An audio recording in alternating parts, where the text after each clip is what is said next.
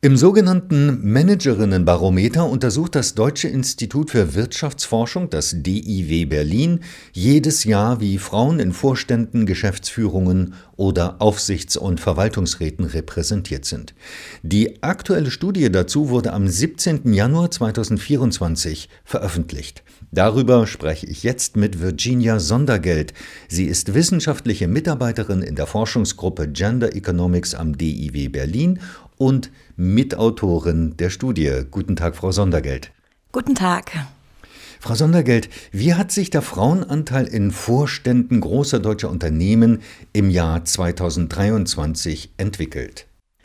Ja, wie auch in den letzten Jahren haben wir in diesem Jahr einen Anstieg der Frauenanteile in Vorständen feststellen können.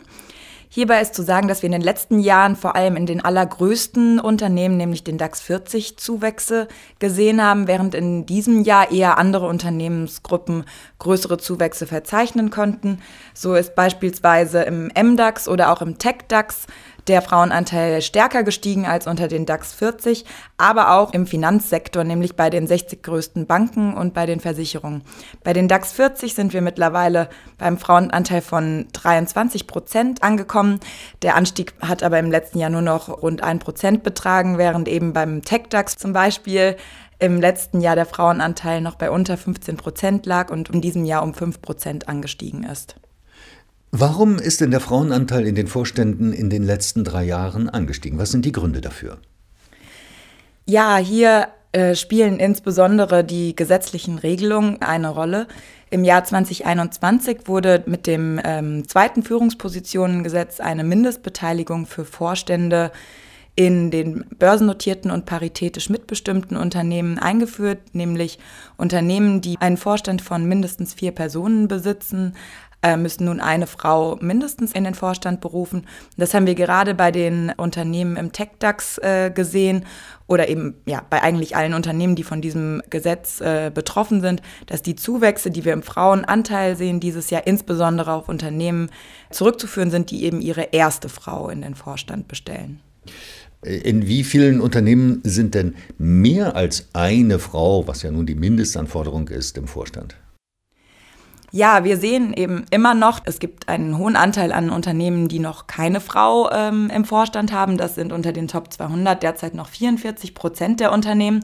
Und 40 Prozent haben eben genau eine Frau im Vorstand. Das heißt, wir sehen wirklich, dass sich hier eine neue soziale Norm auch irgendwo etabliert hat, nämlich bei genau einer Frau, denn nur 16 Prozent der Unternehmen haben zwei oder mehr Frauen im Vorstand. Wie sieht es dann an der Spitze aus, im Vorstandsvorsitz? Wie hat sich dort der Frauenanteil entwickelt? Ja, die Vorstandsvorsitzende haben wir in diesem Jahr beobachtet, sind leider immer noch eine, ja, eine Männerbastion. Denn hier haben wir in vielen Unternehmensgruppen sogar Rückgänge gesehen. Also insgesamt ist der Anteil der Frauen unter den Vorstandsvorsitzenden immer noch viel geringer als in den Vorständen insgesamt. Aber gerade in diesem Jahr haben wir hier starke Rückgänge gesehen. Beispielsweise im DAX gibt es mittlerweile, letztes Jahr gab es noch zwei Vorstandsvorsitzende, dieses Jahr nur noch eine oder im Tech-DAX sogar gar keine mehr. Andererseits haben wir hier im Gegensatz zu den DAX-Unternehmen oder den börsennotierten Unternehmen, haben wir hier bei den Banken einen Zuwachs an äh, Vorstandsvorsitzenden gesehen. Das heißt, es ist nicht ein äh, es scheint nicht unmachbar, auch mehr Frauen in die Position der Vorstandsvorsitze zu befördern. Und wie sieht es bei den Aufsichtsrätinnen aus? Ja, in den Aufsichtsräten haben wir schon seit mehreren Jahren einen deutlich höheren Frauenanteil als in den Vorständen. Das hat auch damit zu tun, dass es hier schon seit dem Jahr 2016 mit dem ersten Führungspositionengesetz eine gesetzliche Regelung gibt, nämlich in börsennotierten und paritätisch mitbestimmten Unternehmen von mindestens 30 Prozent oder eine Geschlechterquote von 30 Prozent in den Aufsichtsräten. Mit dadurch bedingt sehen wir, dass in den meisten Unternehmensgruppen sich die Aufsichtsräte, äh, der Frauenanteil ungefähr bei ja, zwischen 30 Prozent und 40 Prozent angependelt hat. Dankeschön. Das DIW, also Sie haben ja auch in äh, diesem Themenrahmen noch einen zweiten Bericht veröffentlicht, der im Fokus die Bezahlungsgerechtigkeit zwischen den Geschlechtern, also den sogenannten Gender Pay Gap, hat. Inwieweit wirkt sich denn der höhere Frauenanteil in Führungspositionen auf diesen Gender Pay Gap aus? Ja, genau. In dieser Studie haben wir mithilfe von Sozialversicherungsdaten eben genau diese Frage untersucht, inwiefern mehr Frauen in Führungspositionen sich auf den Gender Pay Gap von deren Mitarbeitenden auswirkt. Und hier finden wir, dass ein höherer Frauenanteil auf der ersten oder der zweiten Führungsebene in einem Betrieb eine dämpfende Wirkung auf den Gender Pay Gap hat, diesen also verringert.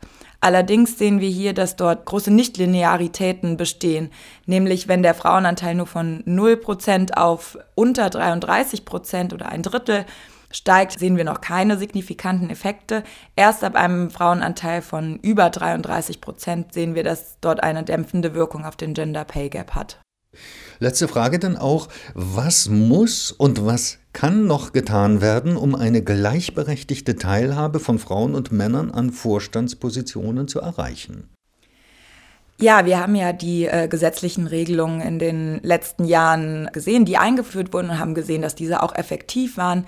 Hier ist insbesondere bei der Mindestbeteiligung allerdings zu sagen, dass diese nur für eine kleine Gruppe von ungefähr 60 bis 70 Unternehmen gilt. Man könnte diese natürlich noch ausweiten, dass diese auf eine größere Unternehmensgruppe zutrifft. Andererseits kann man natürlich auch statt, also diese, ich sag mal, Top-Down-Measures eben von oben einen bestimmten Frauenanteil an Vorstandspositionen zu befehlen, ist natürlich eine Variante. Gleichzeitig müssen aber eben auch die Politik dafür sorgen, dass auch die Pipeline an Frauen, also bottom-up, befüllt wird. Und dies kann natürlich durch äh, familienpolitische Regelungen, eben Ausweitung der Kinderbetreuung und andere Gesetze, die die gleichberechtigte Teilhabe von Frauen und Männern insgesamt an der Arbeitswelt befördert, erreicht werden. Was meinen Sie mit Pipeline und Bottom-up? Genau, damit meine ich eben, dass die Frauen, die jetzt durch die Quote oder die Mindestbeteiligung in die Führungspositionen erhoben werden, die sind ja, die fallen ja nicht vom Himmel. Die müssen ja auch irgendwie in eine Position kommen, dass sie befähigt sind, genau diese Rollen auszufüllen. Und damit meine ich eben, dass Frauen auf dem Arbeitsmarkt eben befördert werden müssen, auch die Unternehmensleiter heraufzuklettern. Und da spielen eben insbesondere Unterbrechungen wegen bei der Geburt eines Kindes, bei der Familiengründung eine Rolle, da diese oft für Frauen ein Hindernis darstellen, in die Karriereleiter heraufzusteigen.